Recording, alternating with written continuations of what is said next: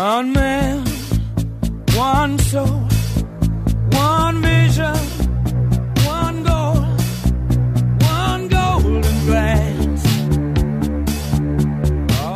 Buenos días, buenas tardes o buenas noches. Bienvenidos a la décima cuarta transmisión de la segunda temporada de la Radio del Merodeador, el primer podcast argentino sobre Harry Potter.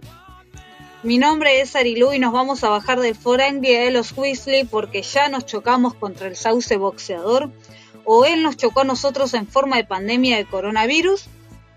Seguimos grabando de forma a la distancia y venciendo los obstáculos que nos pone el internet en estos días. Le voy a enviar el mate más simbólico imposible al ex copiloto y co-conductor Neo.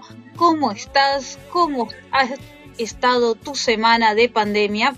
Hola a todos, bienvenidos a esta nueva edición de la radio del merodeador. Ahora que ya estoy desayunado, no prometo no decir tantas incoherencias. Así que bueno, vamos a empezar este nuevo capítulo que lo estuve esperando mucho tiempo, pero me parece que más mis compañeros lo han estado esperando porque me tienen, me tienen muchísima paciencia. Todavía estoy leyendo la, saga, así que vamos a dar comienzo. Eh, ¿Cómo estuvo mi semana? Eh, bastante regular, bastante normalita. El, fuego de las islas sigue, estamos esperando que llueva un poco, así se aplaca eso. Pero, eh, bueno, adivinen qué, otro nuevo paro de colectivos. Eso. Voy, a pasar el mate así no digo más nada. No digo más nada. Mati, ¿cómo estás? buenas, buenas. ¿Cómo andan chicos? ¿Todo bien? Estoy, estoy bien, estoy alegre, estoy zen, estoy zen. Tuve una reunión con Dumbledore en el despacho hoy temprano por la mañana. Este, viste, Dumbledore es buena onda con todos, pero a mí me dice, ¿qué haces, estúpido? ¿Cómo está? Es un tipo distinto conmigo, Dambi, viste, hablando de negocios, viste, yo quiero fomentar, viste, el tema sindical con los elfos domésticos en Hogwarts, Toby, que es, viste, el representante, onda Moyano no quiere saber nada, es todo un quilombo acá, viste, pero bueno, este, viste, con Lucho queremos hacer negocios, sin negocio, viste, no, no, no podemos, no puede fluir la cosa. Pero bueno, bien, tranquilo, tranquilo, este, disfrutando de, este aire tan puro que hay en nuestra ciudad, lleno de aromas, aromas vegetales, generalmente secos y quemados. Este, pero este, espectacular, espectacular, una semana increíble, estamos grabando un día viernes, así que hoy podemos decir cómo estuvo nuestra semana. Así que la verdad que bastante bien, bastante bien, con muchos proyectos personales por delante, este, que en este contexto actual lo considero todo un gran logro. Así que mientras me, termino esta botellita de whisky, Ari, ¿cómo estuvo tu semana? Bueno, mi semana tiene, tiene sus altibajos. Eh, empecé nadando y viendo cómo caían cenizas sobre el techo de la pileta, chicos, sepan, esto es. Se, se, uh, va, de, se va de tema.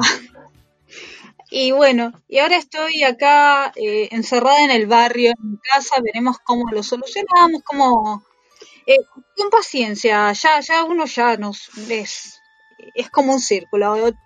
Hay cosas buenas, sube y baja, esto son sube y baja.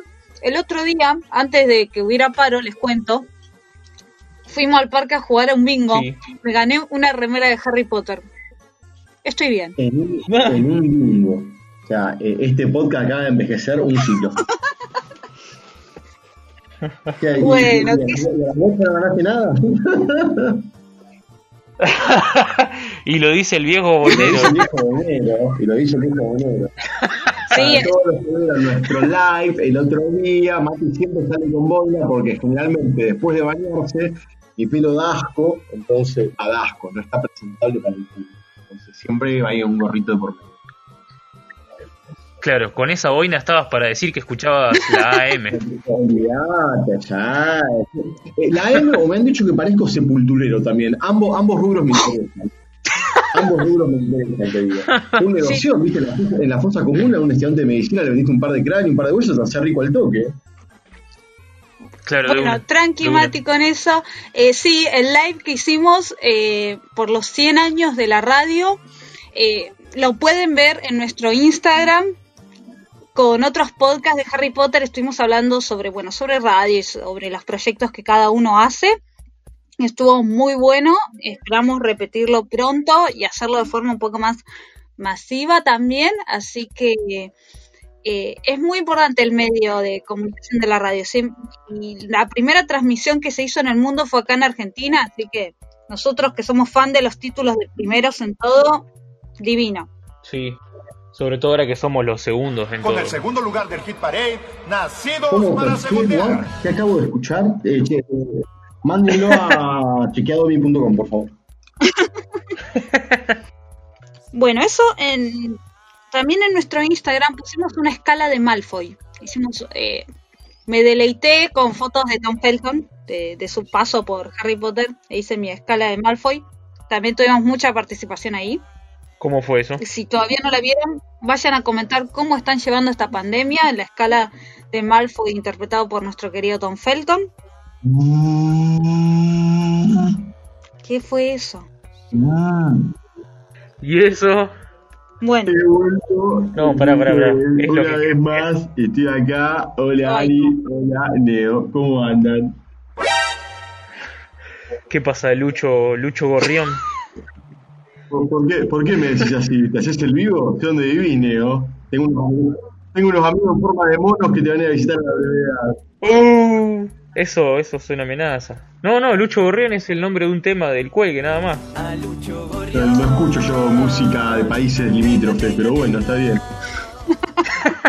Bueno, chicos, la verdad que lo estuve escuchando en estos días, este, muy interesante todo lo que están haciendo, disfruté en especial la disertación soporífera de Quidditch de Ari, muy buena. El Quidditch es más simple, gente. Eh, te pone un palo entre las gambas, agarra una pelota y le apuntás a la cabeza del rival y si tenés suerte rebota en la cabeza y entra al halo, sencillísimo. Así jugamos los del lunar. bueno, Claro, tiene una técnica usted. Estuve, Tenés tus propias reglas. Sí, estuve empezando, Arilu, que, que no me llamaste en el live que hicieron el otro día con los chicos para hablar de la radio. O sea que Ah. nuestro grupo, Muchos Inc., tiene nuestro segmento de radio, ¿no? Este, también hemos participado, bueno, nos plagiaste la, la del estado de Malfoys. Este, nosotros tenemos estados de Malfoys. Tenemos un Malfoy, que es nuestro, o sea, Cortana. Eh, pero bueno, este, estoy acá para que me preguntes sobre la radio. O sea, preguntame, preguntame ya. Este está re duro, boludo. yo tengo miedo de preguntarte por tu programa favorito, Lucho. No, bueno, pues, pues, por supuesto que la inversión de la empresa, de la familia, está toda volcada al gordito azucarado de, de Jorge Lanata, obviamente, a Marcelo Longobardi, a toda esta gente del bien, que bueno, que, que- que es funcional a sus creencias y al buen periodismo. Eso es lo que fomentamos desde, desde Luchos Inc. y del Lunar Company Limited. Buen Bueno, el gordito azucarado, si no, yo no sabía si era ese o el gordito lechoso, vamos a dejarlo ahí nomás. No, bueno, a ver, eh, a ver, nosotros tejemos redes por todos lados, ¿viste? O sea, a Brancatel le esperamos un par de verdes también para que diga boludeces para entretenernos. O sea, acá no nos casamos con nadie. ¿Por qué? Porque los funcionarios somos nosotros. Esto es así. Como el tema de las islas Comati, por ejemplo. Bueno, viste, cada tanto un incendio hay que hacer. Después hay que replantar. eh, a ver, eh, son cosas que tienen que pasar. Ahora nos quieren meter los humedales. Eh, a ver, está perfecto, me meto un humedal y te meto un estanque con y lo hago una zona turística para la gente. ¿Sabes cómo todos los muñecos vienen con heladeritas con cerveza? Se llena eso. Un paraíso, un paraíso en las islas, al toque. Bien. Bueno, mu- muy interesante todo lo que estás comentando, Lucho. Te, yo estaba justo cuando entraste comentando la- las cuestiones de, de las redes sociales. Y no sé si vos viste nuestro Twitter, hicimos una votación porque fue el cumpleaños de Percy, de qué opinaban sobre Percy y la mayoría votó que es eh, un buchón del ministerio. No sé vos qué opinás, si es eso, si es el peor Weasley o es solo ambicioso. Yo, yo te, canto la posta, Marilu. A ver, buchones tiene que haber en todos lados. Esto, es- esto está claro, ¿no? Y bueno, y la financiación en Galleons, viste, es un poco cara, pero viste, si agarrás un Weasley buchón, lo pagás en un, o sea, al toque, o sea, es algo más económico. Y bueno, es funcionar a los intereses de la compañía, funcionar a, nuestro actual ministro Cornelius Fudge. Eh, a ver, es un win para todos, menos para la clase trabajadora pero bueno, este, a ver, eh, yo sé que vos y yo por ahí no, no, no compartimos ideas, ¿no? En, ciertos puntos mínimos no coincidimos, pero bueno, parece que en general fomentamos lo mismo, ¿no? Que es la monopolización de la palabra. Entonces, bueno, en este caso, un Weasley Bocón del ministerio viene bien. Bueno, encontramos un Will ambicioso, ambicioso, cegado por, por su fanatismo político. Este, y bueno, este, como buenos empresarios que somos, bueno, nos aprovechamos, Ok, ya veo. Bueno, eh, sigo comentando las encuestas. Por ejemplo, hicimos sobre las clases de adivinación, las técnicas de adivinación que hicimos en el episodio pasado. Ganó casi por goleada en preferencia a lo que es oniromancia, la interpretación de los sueños. Y, y ahí empatados en un voto, creo, geomancia y quiromancia, así que bueno, eso es lo que nuestros seguidores en nuestro, en nuestro Twitter estuvieron comentando. Y nosotros no practicamos la adivinación, o sea, para predecir el futuro le pagamos a botones en Wall Street y se terminó. Mucho más práctico, más fácil. Este, qué yo, viste, soñaste con que Voldemort te tiró, viste, un par de abre y te despertaste, resulta que Voldemort está muerto, que hay un giratiempo de por medio como para revivirlo, una cosa de loco. Chicanita de Curse Child para los capítulos que vienen. ok. Él quiere caos, él quiere caos. saludo a Amy, que bueno, está pidiendo, está pidiendo bardo. Nosotros somos eh, gente del bien, o sea, no, no fomentamos la violencia, ni, ni, el agravio, ni nada por el estilo, pero si querés sangre la vas a tener, ¿me escuchaste? La vas a tener.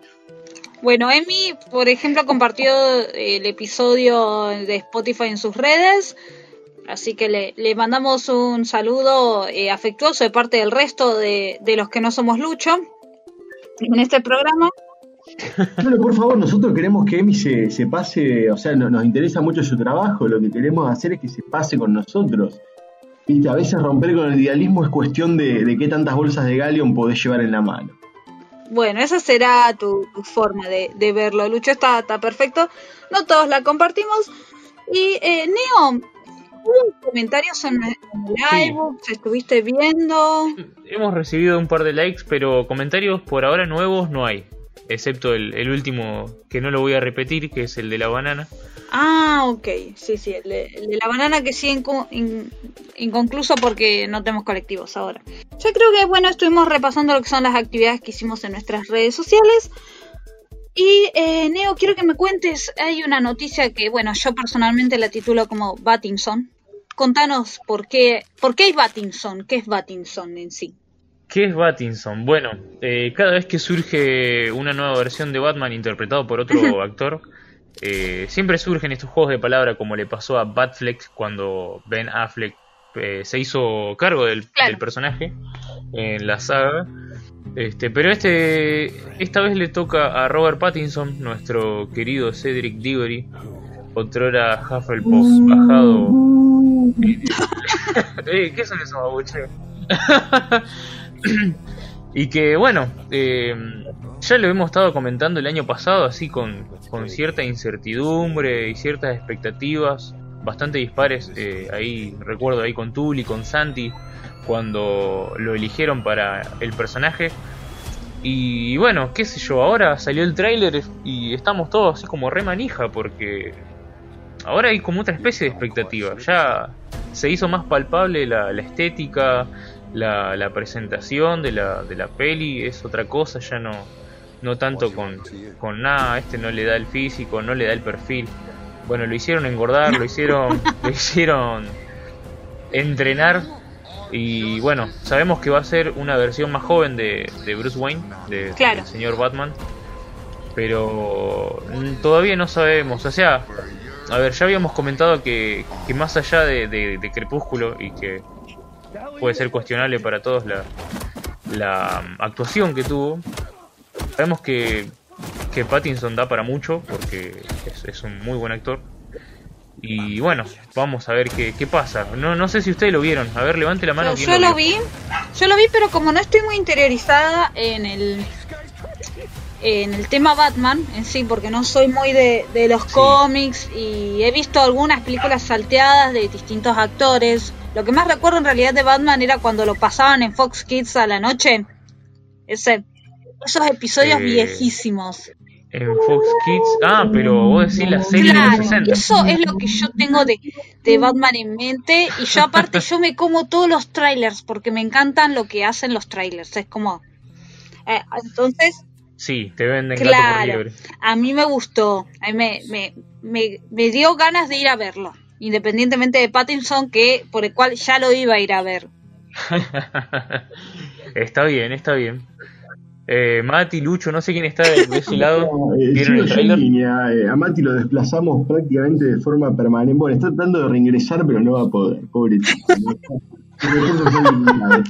Eh, a ver, esto lo he dicho públicamente varias veces. Eh, el único Batman que existe para Lucho es Christian Bale y se terminó, punto. Que tiene dos películas, tiene dos Está películas, bien. no tres, hay que dejar esto bien claro, ¿no? Batman inicia y Batman, el Caballero de la Muerte, asciende. Mucha gente se confunde con la segunda, la segunda se llama El Joker, gente. La segunda se llama El Joker.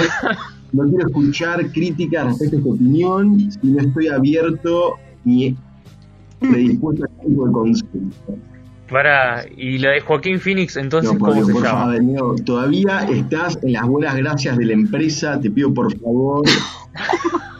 Te pido por favor, o sea, vos sabés que estamos este, investigando, desarrollando, digamos, no una Death Note funcional. Me gustaría no probarla con vos. Uh, Pero bueno, Alma, eh, No, sí, es- sí, re- respecto a Batman, eh, he, he valorado mucho el trabajo de Tim Burton, primeras películas, me parece algo muy bueno, Sí. este, algo muy distinto a lo, lo que se veía en la época, ¿no? Pero bueno, este Robert Pattinson es un actor que, que no me cerró ni, ni para ser de vampiro trolo, pero bueno, este, puede ser que, acá se rectifique, el tema de Crepúsculo, muchachos, a ver, digamos las cosas como son, ¿no? Está con la minita ahí, ¿viste? ¿Me la agarro o no me la agarro? No, bueno, no me la agarro, no, sí me la agarro, no, pero si me la agarro la, la mato, la.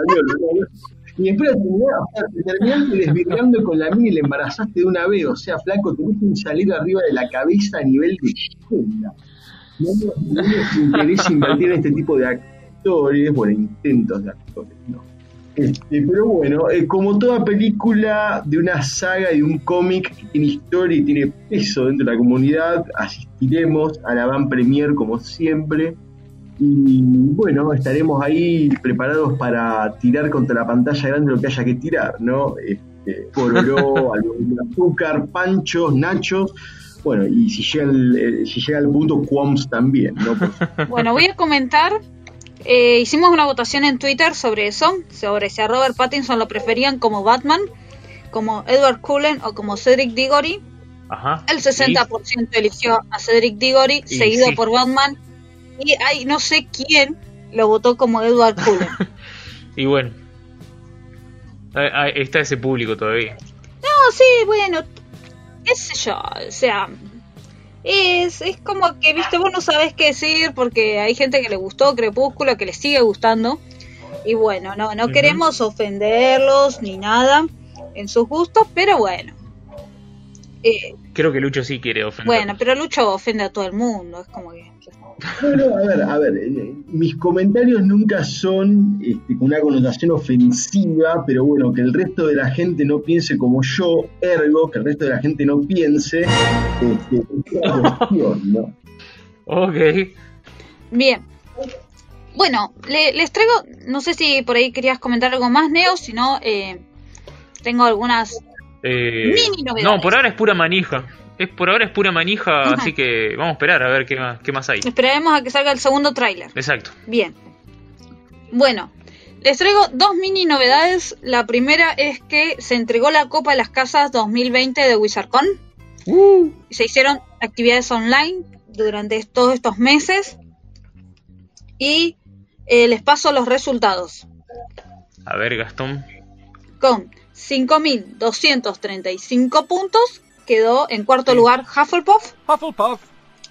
con 6.240 puntos. En tercer lugar es para Slytherin.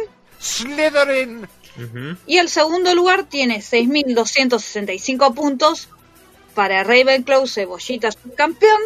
Subcampeón. Ravenclaw. Y Gryffindor se, se alzó la copa con 7.315 puntos que obtuvieron. Así que en breve, para cuando ya estén escuchando esto, vamos a estar iniciando la nueva Copa de las Casas con una actividad el primero de septiembre. Para eh, vayan a, la, a buscar a WizardCon, que va a estar la consigna publicada para que todos puedan sumar puntos para sus casitas. Felicitaciones a Gryffindor por llevarse la Copa de las Casas. Seguramente Dumbledore tiene algo que ver en eso. Algún punto extra siempre mete por ahí. No, bueno, eh, a ver, yo tengo algo que acotar respecto a esto. Eh, con Dumbledore nos reunimos hace un par de semanas, ¿no? Este, y bueno, la verdad que decidimos en conjunto que ganara Gryffindor la Copa de las Casas. Este, Ah, sí. Y en este momento de pandemia hay que darle alegría a la gente. Es la única forma de mantenerlos atados, viste, a este círculo interminable de presión al que los sometemos. Entonces, bueno, hacer algo nos pareció una buena idea con Dumbledore para que la gente, viste, siga manteniendo la esperanza en un horizonte que no solo es lejano, sino que ni siquiera se divisa. Pero bueno, no importa. ¿Y por qué, y por qué Gryffindor? Hemos encuestado ¿no? Eh, con nuestros contactos en el INDEC este, que una victoria de Gryffindor iba a ser mucho más potable que una de Slytherin, que una de Ravenclaw. O bueno, eh, a ver, Hufflepuff no sirve ni, pero ni, ni pase post. Pero este, eh, hemos decidido que era la mejor forma ¿no? de, promover la alegría a la comunidad Potterhead, por supuesto, ¿no? acá de- de- del país y más específicamente la ciudad de Rosario. Y bueno, yo creo que ha tenido muy buena repercusión. Fíjate la diferencia en puntajes que hay también. ¿no? O sea, que los Gryffindor se han motivado, comillas, comillas, este, para ganar, comillas, comillas, la, la- la- el de, de. Así que la verdad que estamos muy conformes con todo esto. No pasa nada con la casa familiar, que es Slytherin. Ya volveremos a la escena al poco tiempo, la brevedad. Bueno, yo como organizadora de, de WizardCon voy a desmentir totalmente lo que Lucha acaba de decir y reconocer el mérito de los Gryffindor que han tenido la constancia y sí la motivación para participar de todas las actividades que se les han propuesto. Siempre es, eh, bueno, eh, por eso han, han logrado tener la copa casi, la, han estado a la cabeza prácticamente todo el año. No, bueno, obviamente, a ver, no presionamos ni a vos ni a Dumbledore, presionamos a la gente de Gryffindor para que se animen a participar. A ver, somos inteligentes nosotros en cuanto no asaltamos las urnas, solo ponemos más boletas disponibles. O sea, esto es básico. Bueno, este, no vamos a entrar en los pormenores. Si Gryffindor ha ganado, mis felicitaciones a la Casa del León Dorado por haber ganado este, la Copa de las Casas este, y generar alegría sobre todo la comunidad Potter. Bueno, y brevemente, eh, este, voy a comentar que el torneo de Quidditch que se había anunciado para España, el Blue Moon, que se iba a hacer en Madrid, eh, se ha debido cancelar por cuestiones de relativas al, al COVID, así que bueno, eh, ya, ya es como que todos los torneos se cancelan, no hay nada nuevo bajo el sol, ya veremos cuándo se puede llegar a realizar. Eh, No pueden cancelar el Quidditch, dijo. Sí, este año se cancela todo, amigo. Cancelado, cancelado, cancelado. Hasta Rowling está cancelado. Así que bien. Eh, recordamos nuestras redes sociales. ¿Quién? ¿Yo? Sí, sí, eh, Nea, recordamos Bueno. redes sociales. Bueno, a través de Facebook nos pueden encontrar como la radio del merodeador. En Instagram estamos como eh, radio del merodeador. Y en Twitter arroba radio merodeador. Nos pueden escuchar también a través de Spotify, iBooks y Google Podcast como la radio del merodeador. Perfecto. Y como todas las semanas hicimos una votación del break musical. En este caso todavía la votación no está cerrada. Así que vamos a ver qué canción gana entre eh, la canción de BTS, Justin Bieber, ah, BTS, Dynamite. Dynamite de BTS o Justin Bieber, What Do You Mean. Los dejamos con la canción que ha ganado este duelo y que ustedes han votado en nuestro Instagram. Sorpresa.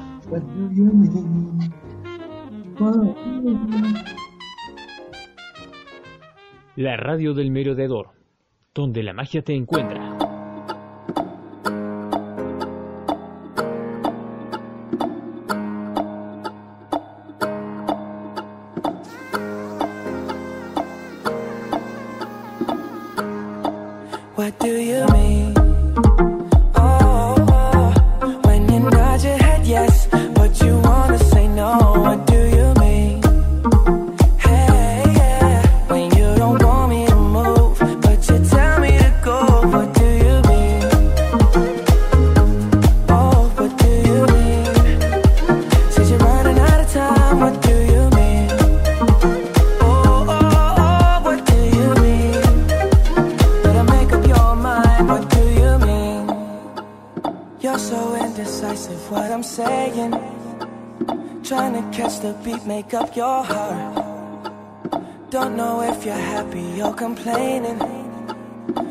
For us to win, where do I start?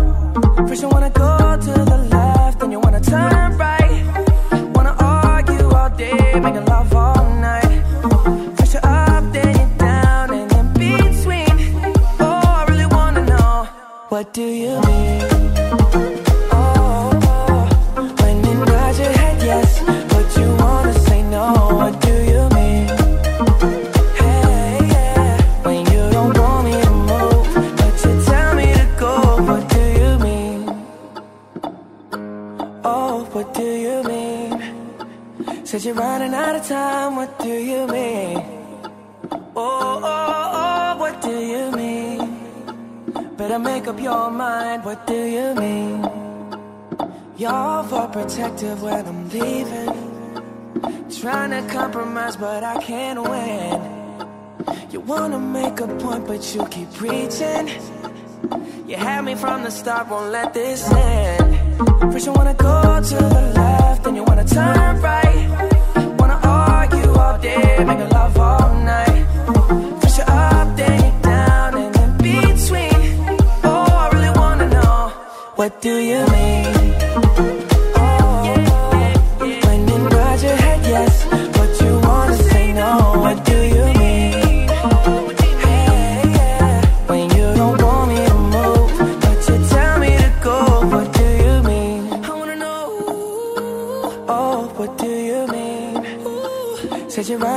Time, what do you mean? Oh, baby. Oh, oh, oh, what do you mean?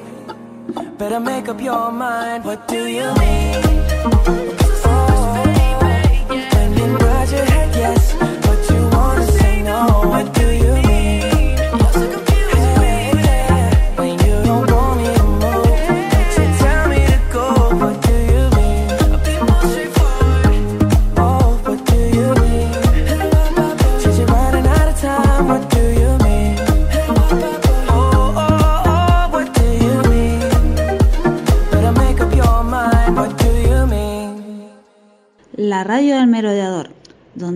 Magia te encuentra.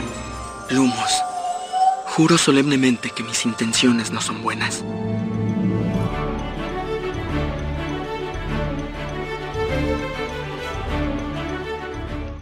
Bien, estamos de regreso en esta segunda parte del decimocuarto episodio de la Radio del Merodeador segunda temporada. Estamos muy cerca del episodio número 50 en total, así que ya, ya van a ver qué es lo que hemos- vamos a preparar en el próximo.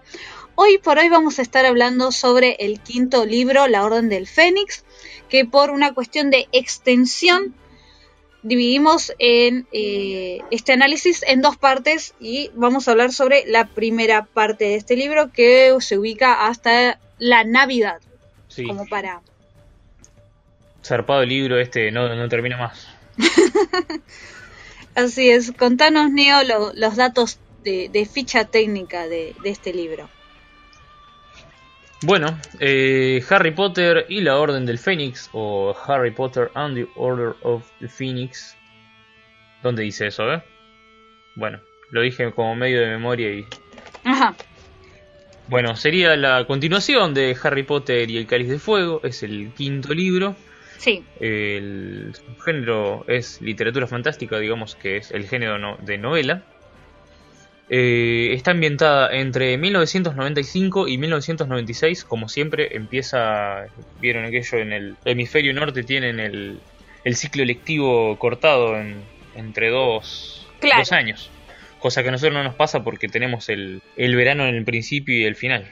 Así es, bien. Y nosotros hoy vamos a hablar sobre todo lo que pasa en, el- en la parte esa en el 95.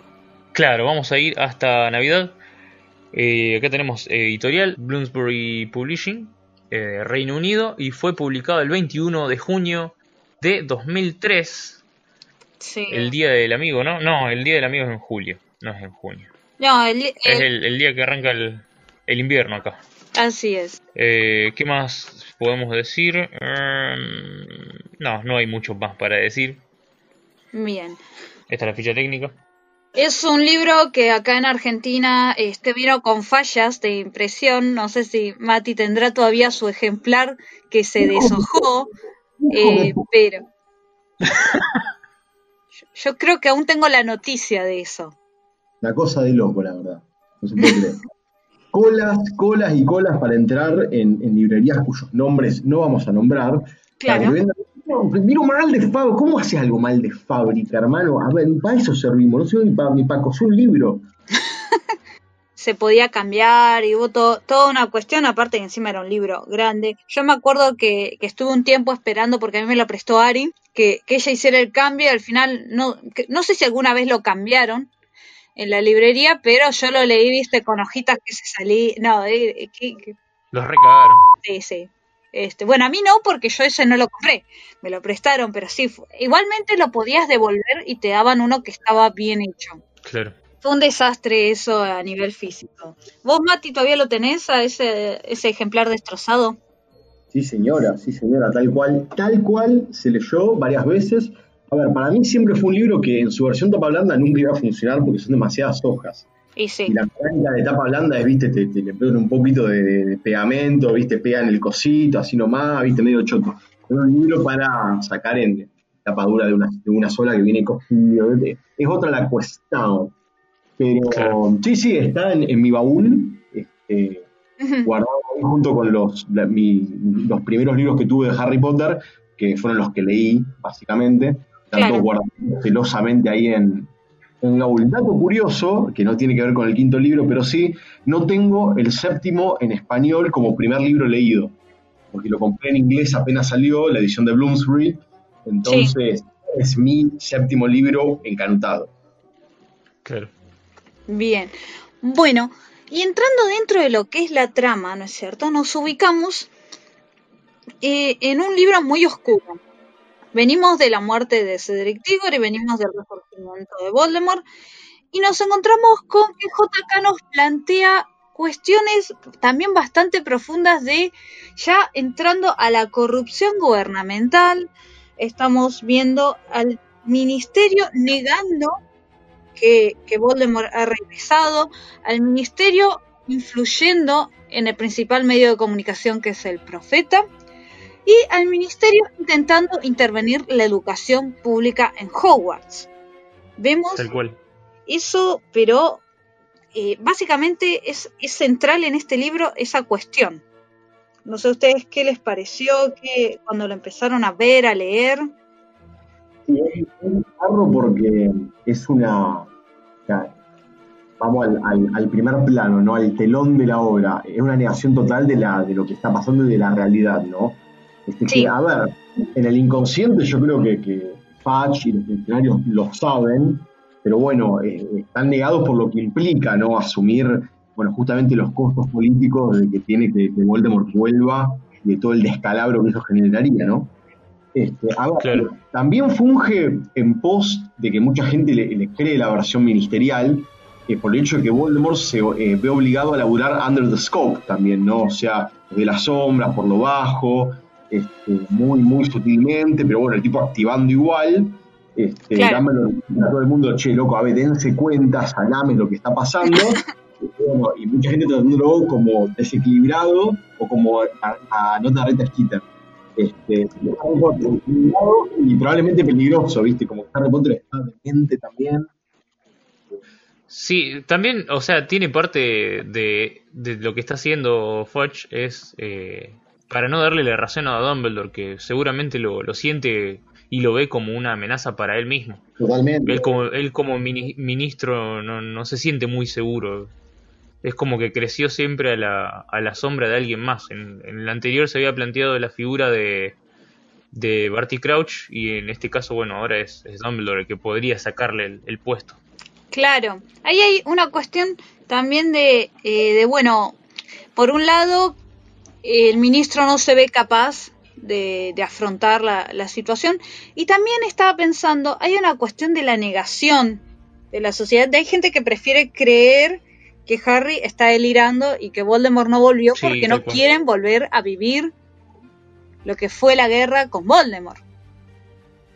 Eh, sí, por ahí había leído que, mm, que Rowling se había basado en eso, en, en un ministro real que negaba eh, la amenaza nazi en su época, antes de la de que se produjera la Segunda Guerra Mundial. Eh, ahora no tengo bien el nombre presente, no lo recuerdo. Eh, no, yo tampoco, pero este, lo- yo casi no quiero irme por la tangente, pero es como que hablar de la cuestión de la negación de, de Voldemort y qué sé yo, y pienso en gobiernos que niegan lo que nosotros estamos pasando, o gente que niega y que cree que, que lo de la pandemia es una mentira, pero bueno. Sí, sí, tal cual. Pasa siempre en, en diferentes contextos. eh, Pero es algo real, digamos. También eh, lo que podemos ver es la cuestión de los dementores que van y atacan a Harry, también cómo atacan a, a, a Dudley, que, La Dudley.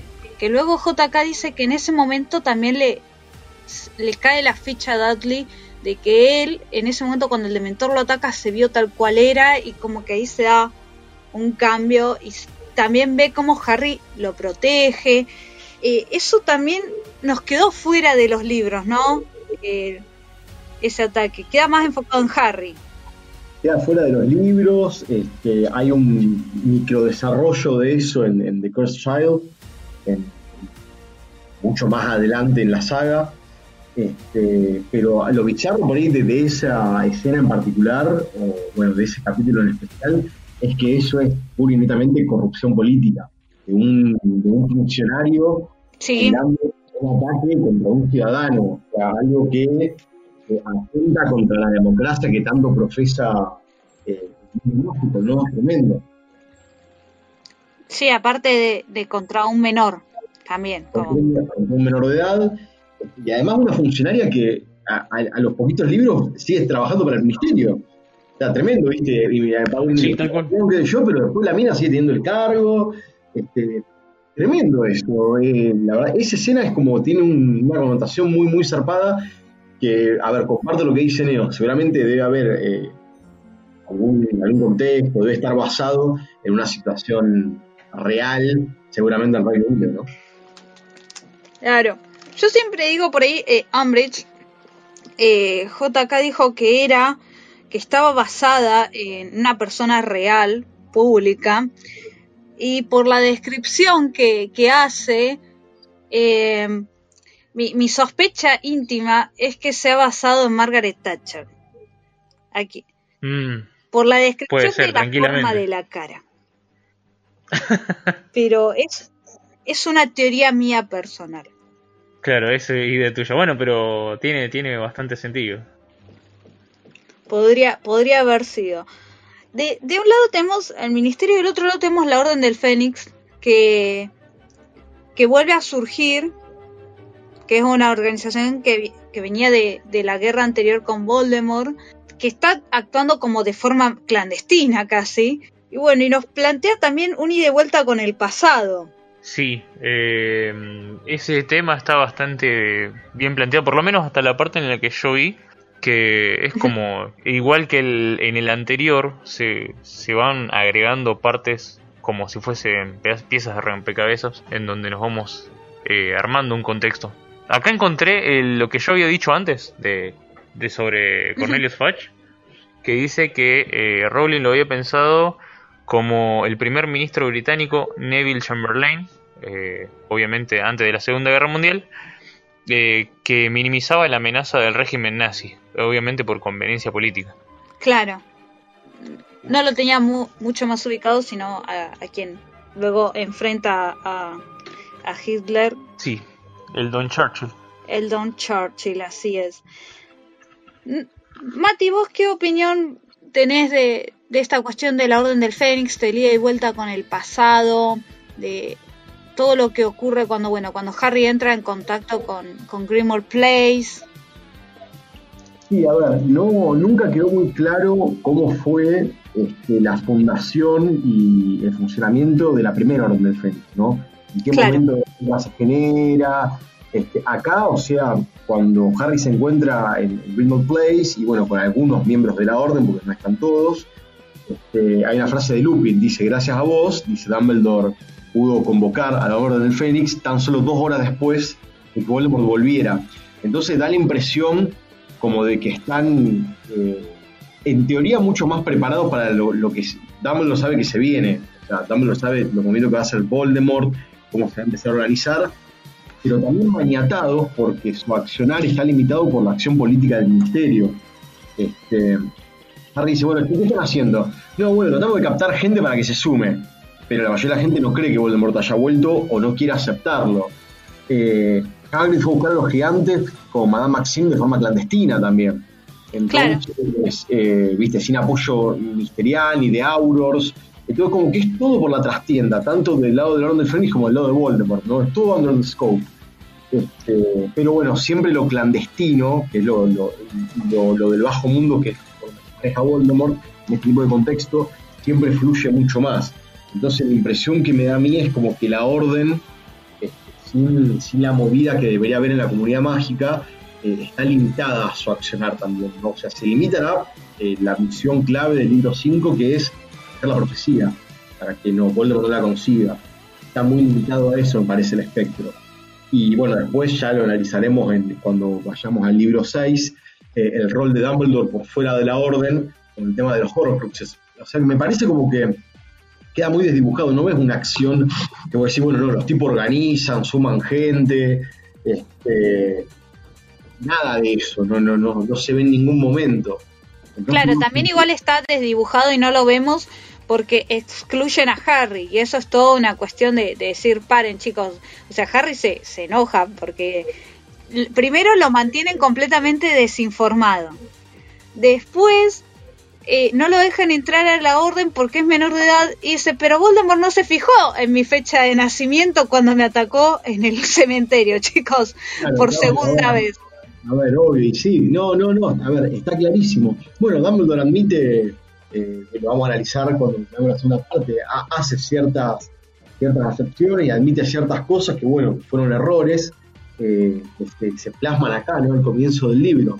Entonces, este, a ver, tiene que ver también el tema de la rebeldía, estamos hablando de un chico de 15 años, ¿viste? Sí. que uno tiene los 15, ¿viste? que ya el mundo por delante, sin medir los riesgos, este, Dumbledore que yo, el tipo la tiene muy clara, este, se desarrolla después, pero bueno, hay ciertos errores en la lógica de él este, que son profundos y que llevan a situaciones después en el libro que vos decís, bueno, a ver, con un, con un par de cambios y un par de cuestiones esenciales se pueden haber re resuelto, pero si hubiese sido así no tendríamos clímax, no tendríamos continuidad de la saga. Entonces, bueno, hay un montón de, de cosas que, que hay que ver, pero lo principal a mí me parece que es como no sabemos cuál fue el desempeño de la orden original, no tenemos con qué comparar para ver claro. cómo, se, cómo se desenvolvieron. Lo que se ve en la literatura es muy pobre. O sea, la limitación es proteger a Harry, cuidar la profecía, y después ya en, el, en los demás libros es mínima la participación de la Orden del Fénix, incluso un grupo que se empieza a diluir. Claro, pasa que también, o sea, todo lo que no sabemos sobre los manejes de la, de la Orden del Fénix tiene mucho que ver con la visión de Harry, que en el modo literario es, o sea, es algo que todo lo que le pasa a Harry es lo único que sabemos. Lo que no sabe Harry tampoco lo sabe uno como lector. Entonces, eh, creo que lo que no sabemos de la Orden del Fénix o de los manejes, qué hacen, qué no hacen y quiénes son, quiénes, que, quiénes pertenecen a ella, eh, pasa por ahí, por lo que no sabe Harry. Como está aislado y como no le dicen todo, eh, nosotros tampoco lo sabemos. Claro. Exacto. Bien, y eso también nos genera eh, intrigas y... Claro. Nio, vos que ahora estás leyendo el libro, por ejemplo, hay algo que sí. se pasa bastante por encima, pero no tanto, como es Grimore Place, como es sí. la familia Black, como es la relación con Sirius. Vos ahora cuando entraste al libro recientemente, ¿cómo, cómo lo percibiste? ¿A ¿Cómo JK nos muestra este aspecto en los libros? Eh, como yo lo siento, bueno, obviamente mucho más palpable que en las pelis. Este, en, la, en las pelis lo pasa muy por arriba. Eh, prácticamente en la 4 ni lo sentimos a, a Sirius Black. Eh, y ahora, bueno, es uh -huh. donde más debería mostrarse o construirse la, la relación que tienen entre, entre ahijado y, y, padrino. Y bueno, se siente como medio agridulce porque eh, ahí tiene, empiezan a cruzar los los temas que tiene Harry con su aislamiento, los deberes que tienen ellos como Orden del Fénix eh, y, y bueno, y también pasa por el tema de, de Sirius que lo ve a Harry más, más como, o lo trata más a Harry como si fuese James y está ahí siempre, hay como se llama esta señora, Molly. le- Molly, eh, recordándole que, que él no es James, eh, que no debería tratarlo como tal, este, que lo tiene que tratar más como, como Harry y como dijo Dumbledore que, que lo trate. Este, entonces es como que es como que se siente una relación obviamente más completa o más realista que, que en las pelis, pero que está por cuajar en cualquier momento y, y no se da, no se da nunca. O sea, es como el- los encuentros que tienen Sirius y Harry, así emocionales, se dan por momentos y son muy significativos, sobre todo porque en su vida a Harry le faltó mucho de eso, Claro. pero no, tampoco es como, como nos gustaría a nosotros que fuera, no sé, o por lo menos así yo lo siento, no sé ustedes. Claro. Este, sí, como que se va armando como un futuro alternativo de Harry teniendo algo pa- más parecido a una familia. Incluso eh, Grimmauld Place se presenta como un futuro hogar de, de- Claro. para ellos. Mati, ¿vos qué recordás de, bueno, de, de este aspecto con Sirius que se desarrolla y se trabaja bastante en este libro? Mira, eh, a mí me parece que hay una necesidad importante de Harry tener una figura paterna. La figura materna, Sí, eso de siempre. sí, más o menos la, la suple, la suple Molly Weasley, este, como que se, se pilotea más la parte materna, ¿no? Pero la parte paterna Claro. como que no está eh, hasta que aparece la figura de Sirius tal cual es, ¿no? Al final del tercer libro como padrino, que yo. Pero bueno, se empieza a consolidar mucho más eh, en el cuarto libro a través de las cartas, ¿no? Porque Sirius obviamente está escondido de, del Sí. misterio que lo está buscando. Eh, y bueno, como que en el quinto libro, y ya de manera presencial, ¿no? Eh, se consolida muchísimo. Se ve muy bien en la pantalla grande esto, ¿no? Como que va, viste, le pide consejos, habla con él. Este, Sí. Es otra cuestión, bueno, y, y después analizaremos la, la otra parte de, de la Orden del Fénix, ¿no? La segunda parte del libro. Pero me parece que está esta necesidad en el personaje por ahí de, de- de empezar a desarrollar eh, vínculos eh, que no sean netamente de amistad como lo son con Ron y Hermione, ¿no? ni de enemistad como con Draco Malfoy. Eh, que hay Claro. necesidad de que se complejice un poco ese espectro del personaje. Sí, Eh, lo que yo estaba pensando es la cuestión de la complicidad que hay entre ellos, porque Sirius acompaña la rebeldía de Harry. Totalmente, porque a ver, para. Sirius también eh, ha- hay, dos, hay dos cosas que, que pone Rowling en paralelo, ¿no? Por ahí me, me escapa un poquito para la otra parte del libro, pero bueno, viene bien.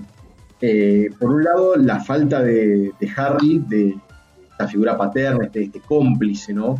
Que necesita, pero de Sirius viene lo mismo, ¿no? O sea, Sirius perdió a su mejor amigo y ve mucho de, de James en, en Harry, ¿no?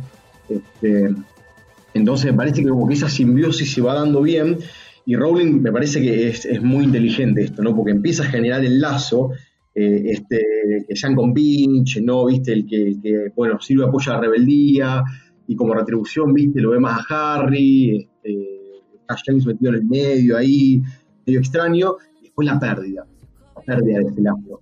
Eh, bueno, a ver, Rowling tiene que empezar a mostrar un poco eh, lo oscuro, pero en crudo también.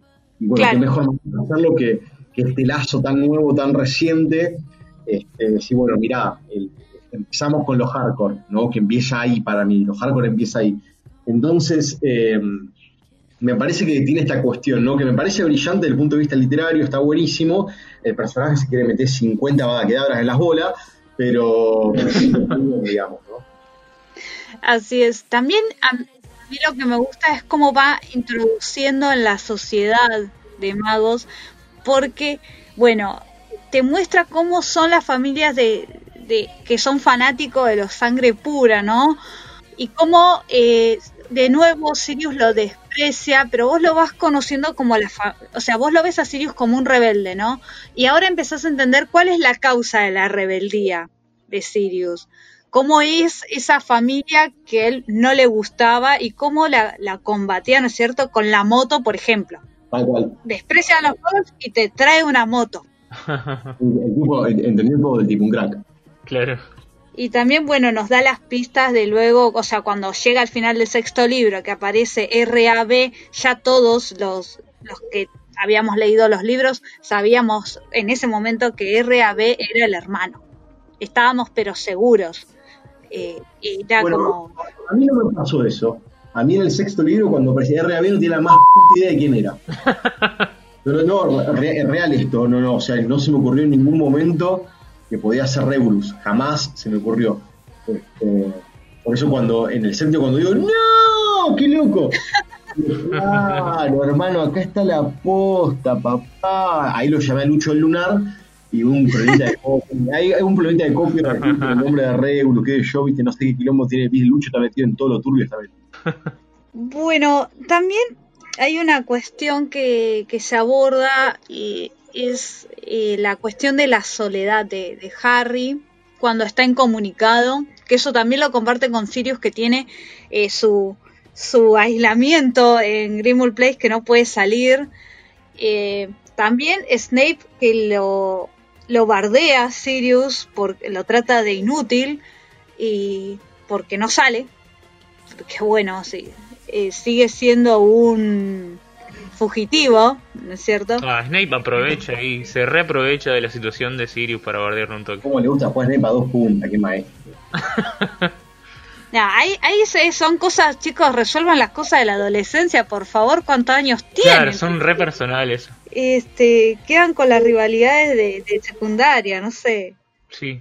Bien, y, y bueno, está todo- Georgia Gitana, digamos, sumado después al, al desenvolvimiento de Snape en el sexto libro, eh, te dan a entender que, o sea, te, te, te vuelve loco con ese personaje, porque no sabes qué mierda pensar de Snape. Pero ya lo analizaremos en otro momento. Claro, exacto. Es, eh, eso también, bueno, es parte de, de la maestría literaria de Rowling de, de que, que vos tampoco sepas qué pensar de Snape. Claro. Y hoy por hoy el libro se publicó, la, la Reliquia de la Muerte, hace 13 años y todavía sigue el debate de qué pensás sobre Snape. Totalmente, totalmente. Maldito Alan Rickman que lo sabías desde el vamos, hijo de puta. Palabras en el infierno. no. Calmate, Mati. Escucha, te mandé un tilo. Tómalo. Eh, y está, hay un personaje que aparece acá que para mí, bueno, por Ravenclaw lo, lo asumo, es, es prácticamente mi, mi Ravenclaw favorita, que es Luna. Que Luna viene a solucionar varias cosas. Luna Lovegood. Eh, Luna, Luna, eso- Luna. Pero cerrame la cuatro. Por las dudas, alguien no se ubica, poner la cancioncita de en ese momento como para obvio, olvídate. sobre- y viene principalmente a responder la cuestión de la prensa. El ataque de la prensa constante a Harry, de la eh, no me sale en este momento la palabra deslegitimación, pero no, es otra. eh, cuando- Desprestigio. desprestigio, la difamación era.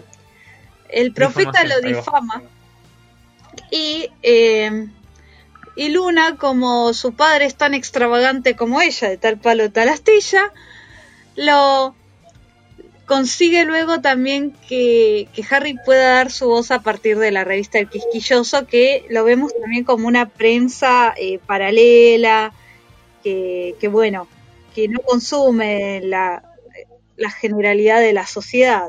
Más progre, sí. Sí, Rozando, rozando los hippies. Es una onda el destape, una cosa así, la, la garganta poderosa. La, la revista Barcelona. Claro, claro. sí, Viste que ellos medios que, que no son del, del común consumo. Claro, de una. Claro, de, de- de circulación tradicional, o que tienen por ahí, no sé si ustedes recuerdan esas revistas que hablaban de ovnis, es eso. Entonces, es- Yo tengo un par todavía. Claro, son revistas que hablan de, de teorías conspirativas, son, son eso en lo que se venden, que se venden y que, pero que tienen una tirada menor o por ahí es como, como no es lo que se considera serio en sí y que bueno, este rompe la Claro. tirada del quisquilloso cuando Harry le da una entrevista. Sí, de una. Es verdad. No me acuerdo en qué, en qué mitad de- del libro está eso, pero este cuando se juntan para hablar con, con Hermione y con, con Rita Skeeter eh, me causó mucha gracia la parte en la que Luna estaba re, re abstraída, pero re en la suya, cantando la cancioncita que le habían hecho a Ron para, para gastarlo en el quiz. O sea, me causó mucha gracia. O sea, se, se juntaron a. Claro, se juntaron para hablar algo re serio y ella estaba re en cualquiera. Es genial, Luna. Y por eso no tiene que verán todas, por eso no debemos cantar, a Willy vamos a coronar. Claro. Sí, y también está bueno la, eh, la cuestión, claro, ahora habría que revisar bien la fecha. No, yo creo que esto ya entra en la segunda parte eh, de la cuestión romántica. de Vamos a dejarlo para la segunda parte. Quiero Y que la- la gente sepa que la letra de A Willy vamos a coronar fue obra de Lucho, quiero que lo sepan. Sobre todo la parte de Willy nació en un basurero. Arrancó así la canción. Ay, chicos, yo, lo que pasa es que Neo tiene todavía mi libro, entonces no recordaba tanto detalle de las letras. Ay, sí, lo tengo acá en la. Lo tengo acá en la mano. a Quaffle por el agujero, por eso lo del libro debemos cantar a Weasley vamos a coronar. Por favor. No, no, qué terrible eso. Igual, igual que, bien la salud psicológica, psíquica y mental de Ron para no autocadabrarse después de, de semejante bochorno ante toda la escuela, ¿no? Pobre Ron. ¿no? Pobre Ron. Es, es difícil esa cuestión. Eh, Luna, por ejemplo, lo- aparte de eso, de, de- de no tener filtro, de decir lo que piensa eh, de una forma magistral, ¿no es cierto? Luna acompaña a Harry con los Testral. Cuando Harry encima llega a Hogwarts y ve bichos que no ve el resto del mundo, esa eh, que está a punto de pensar, ya está, yo enloquecí. Claro, algo que yo nunca me había dado cuenta respecto a, a esto de eh, asunto de los Testral, que es que vos lo empezás a ver cuando, no sé, tenés una experiencia cercana a la muerte o cuando ves muerte. Este, mm, a ver, Harry está bien, ya había visto a, a los padres morir, pero en el primer libro también lo había visto a Quirrell morir. Eh, creo que tiene más que ver con el No, con un tema de un shock, no sé. Explíquenme ustedes. no, no, no. No lo ve morir, se desmaya antes de, de ver qué carajo le pasa. Ah, ahí va. Y capaz que tenés que tener el recuerdo de la experiencia Claro. de, de presen- de presencia de la muerte y obviamente en el caso de, de Harry en el primer año de vida, claramente ese recuerdo no quedó o fue suprimido. Parece que tiene, tiene sentido. que- Esa es la forma de darle sentido a por qué los empieza a ver post Cedric. Claro, es por el Claro. shock emocional, digamos. Supongo que sí, supongo que sí. Sí, también eh, la muerte de los padres, si no me acuerdo mal, cuando los dementores atacan a Harry, él no los ve, los escucha. Escucha, eh, tal cual. Es, es un recuerdo que está dentro de su inconsciente. Acá es Claro. plenamente consciente y ve el momento en el que la Vada Kedavra llega a Cedric Diggory. Claro, de una. Es, es esa la, la explicación que, que por ahí se ha visto ese parche, pero es decir, no, es ver morir a alguien. Claro. Claro, no es saber que se murió, todo eso, sino bueno. Y toda esa cuestión también del, de los Testral es eh, que Hagrid la subsana también, cuando lo explica eh, en la clase. Ahí, ahí Hagrid fue muy útil como profesor de criaturas mágicas y convenientemente para la trama llevó a los Testrals a la clase. Y sí, porque nada, nada está ahí por, por azar, o sea, todo es funcional a la trama. La, onda es que no se sienta forzado. Claro. Y bueno, y también, bueno, Luna le, le permite compartir distintas eh, experiencias. También Harry, recordemos, no había sido elegido como prefecto, le había llegado como el momento de destacarse a Ron. Harry se siente abandonado por Dumbledore. Es, eh, como bien vos decías, Mati, una cuestión de rebeldía, de separación de los adultos, de decir, los adultos están equivocados. Sí, sí, a ver, no, nos ha pasado a todos, ¿no? Más, tarde o más temprano Sí, en la adolescencia, tal pero cual. pasa. Pasa. Eh, sí, porque, a ver, igualmente a ver, uno generalmente se revela contra ciertos estándares y criterios este, que, que no, no, no comparte de su posición de adolescente, ¿no? Pero que, a ver, los invito a cualquiera de ustedes a mirar para atrás y, y la frase es qué pelotudo que era cuando tenía 15 años. Este, entonces, claro, hay, hay una falla en, en la lógica de razonamiento de un adolescente, ¿no? En el caso de Harry, por ejemplo, que Dumbledore lo dice, me, me estoy yendo a la otra parte del libro, que no quiero, pero bueno, Dumbledore eh, explica el porqué de sus decisiones en algún momento, ¿no? Después puedes compartirlo o no, no pasa por ahí, hay un porqué, Claro. hay un raciocinio.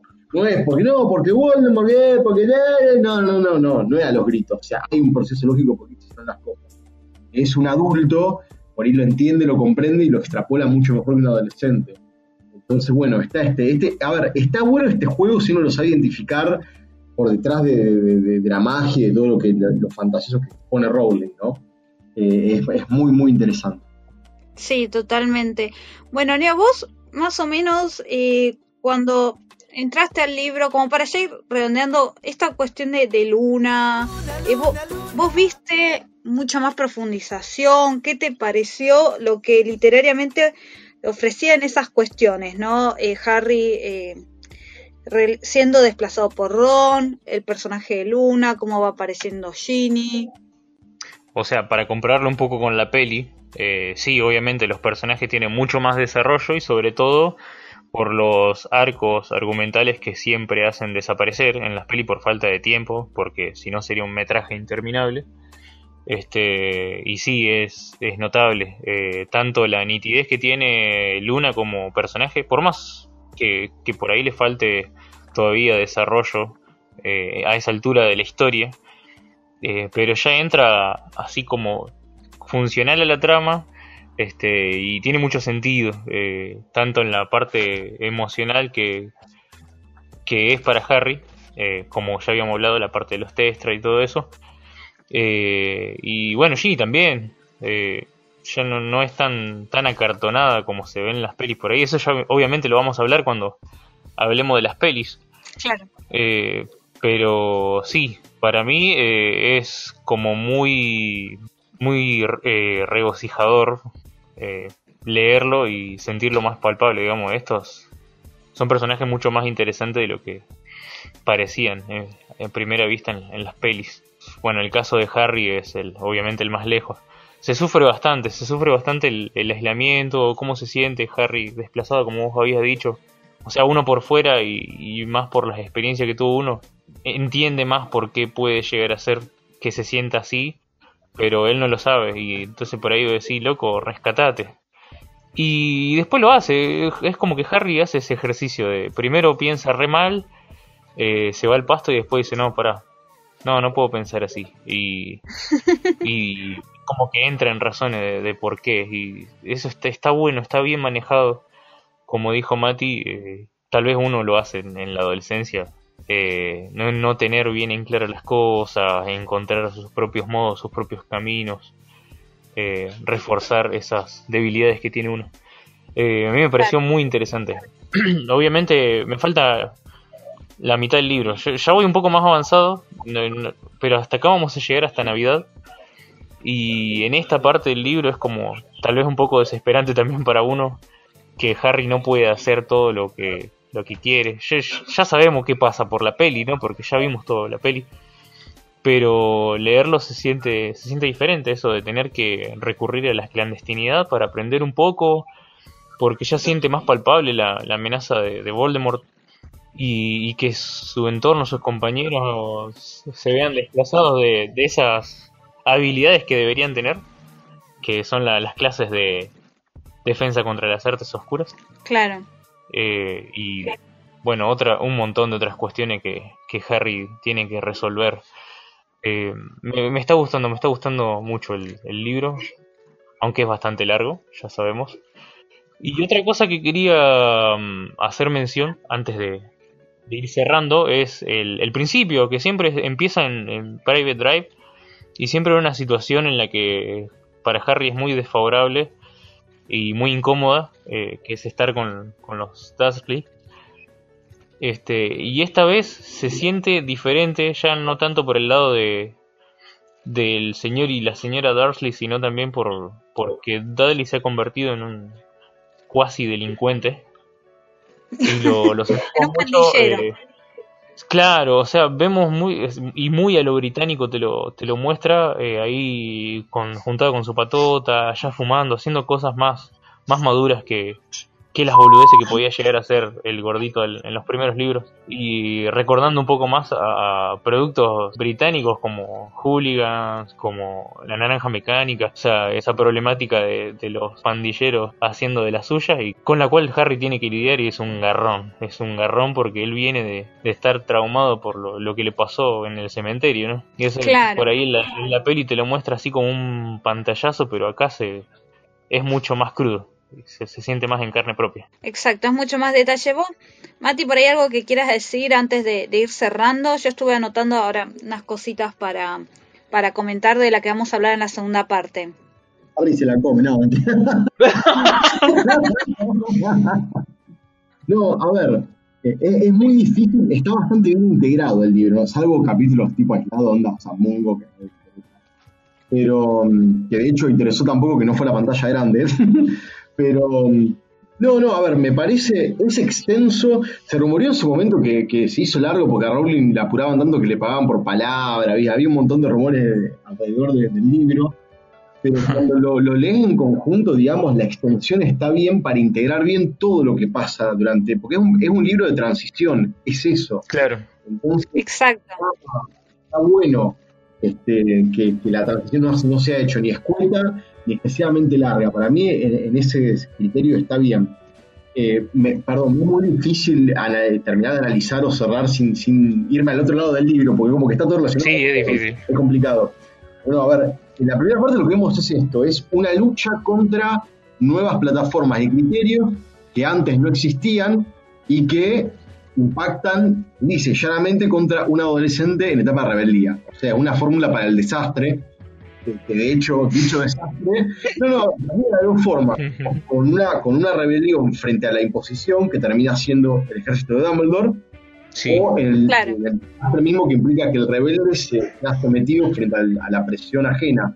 En este caso no pasa y es lo que da directamente más seguidilla a la trama. O sea, había una sola escape posible que era, ah, bueno, porque no me rebele, mirá cómo me revelo. Ambridge, your face, your face. Pero bueno. Este, Exacto. Este es mi análisis de la. Para, esta, para la segunda parte vamos a, meternos más en, las cuestiones de, Hogwarts, en, como bien vos decías, en la rebeldía a Umbridge dentro del colegio, donde vamos a tener el ejército de Dumbledore y vamos a tener los, los gemelos Weasley con el desastre hermoso que hacen en el libro, ese caos bello que hay, eh, increíble. Y además, bueno, entremos en la cuestión de, de la parte de romance. Entraremos en la cuando se meten al ministerio y, toda esa batalla épica que hay en el libro. Este libro, yo creo que a partir de este libro debieron haber hecho dos películas y eh, estrenada con seis meses de diferencia y estábamos re bien, pero el libro en sí plantea muchas cosas, plantea com- empieza, el cuarto es como que, uy, una marca tenebrosa por acá, revive Voldemort, bueno, en el quinto empieza, pero empieza lo oscuro de una forma que quizás no la esperábamos, que era Voldemort por abajo, entonces, Claro. es, que es más oscuro todavía cuando va por las sombras. Y, y bueno, ya en, la segunda parte, cuando ya terminas el libro Neo, vamos a entrar en todas estas cuestiones también del Quidditch, de, de cómo se, se plantean las cosas. eh, es todo también. Hay, hay mucho para decir y nos queda mucho para la segunda parte. Sí, me parece que ya habíamos planteado el tema de las películas en dos partes en el anterior libro, en el cuarto.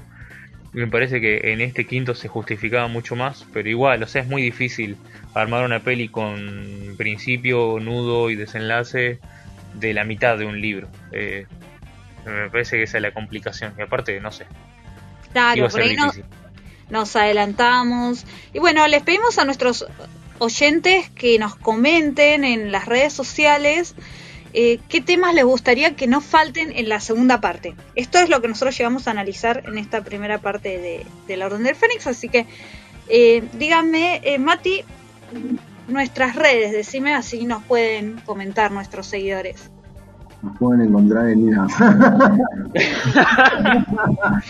pueden encontrar en Instagram como Radio del Merodeador, en Facebook como la Radio del Merodeador y en Twitter como arroba Radio Merodeador. Al ponen Radio Merodeador, de alguna forma nos encuentran sí o sí. Somos Radio Merodeador, mapita del mapa del alrededor, no es muy difícil, chicos. Síganos. Así es. Para nuestros amigos estaremos muy felices de comunicarlo.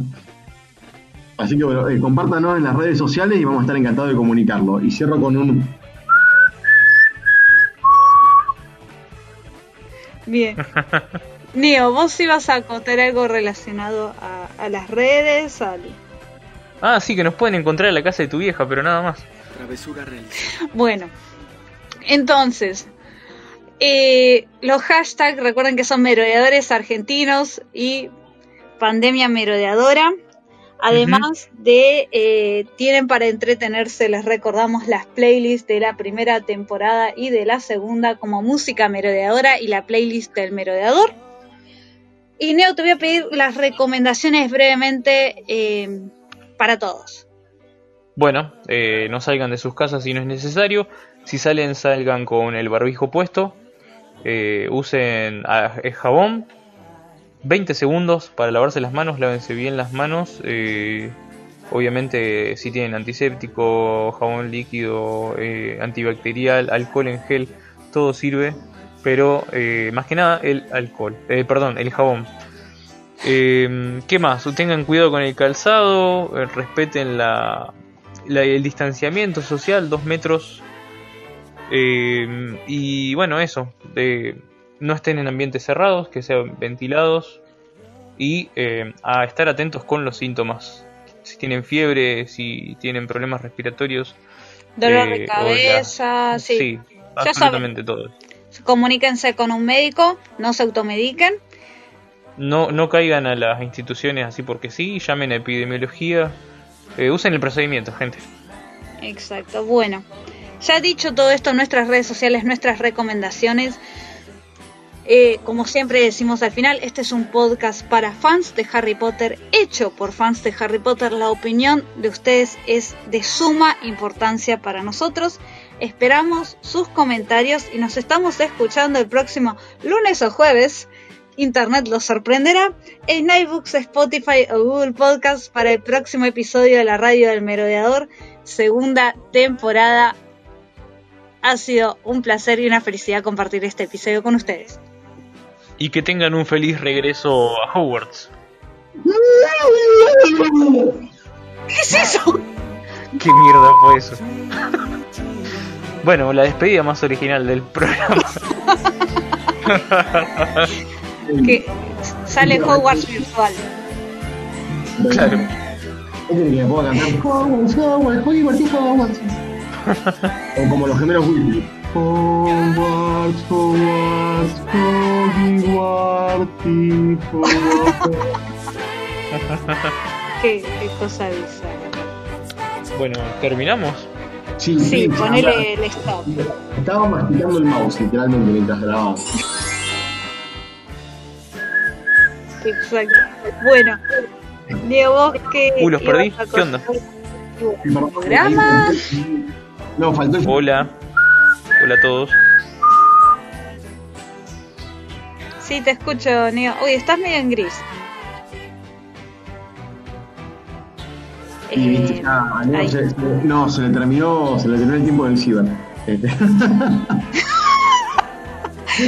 Bueno, eh, voy a hacer el cierre. ya poco tiempo Y-. Veamos si se reconecta porque que tiene que después que subir todo el drive. Espera, espera, espera. Ay, Neo, para el Eh. wifi. Para, eh, uy, total, bueno, esto, Neo, vas a tener que borrar esto. Yo sé que el driver te cobra caro, Neo, pero pagá. No, Hola, es- hola. Ahí estás, Neo. Volviste, Oh. Sí, Vas justo a le estaba por que decir como no. un minutito de nosotros diciendo boludeces. No, no, vio No importa. Tenía poco tiempo de uso la pantalla. No, sí, creo que, creo que fue mi internet. Retomo, retomo la última parte, así ya, Alex. Dale.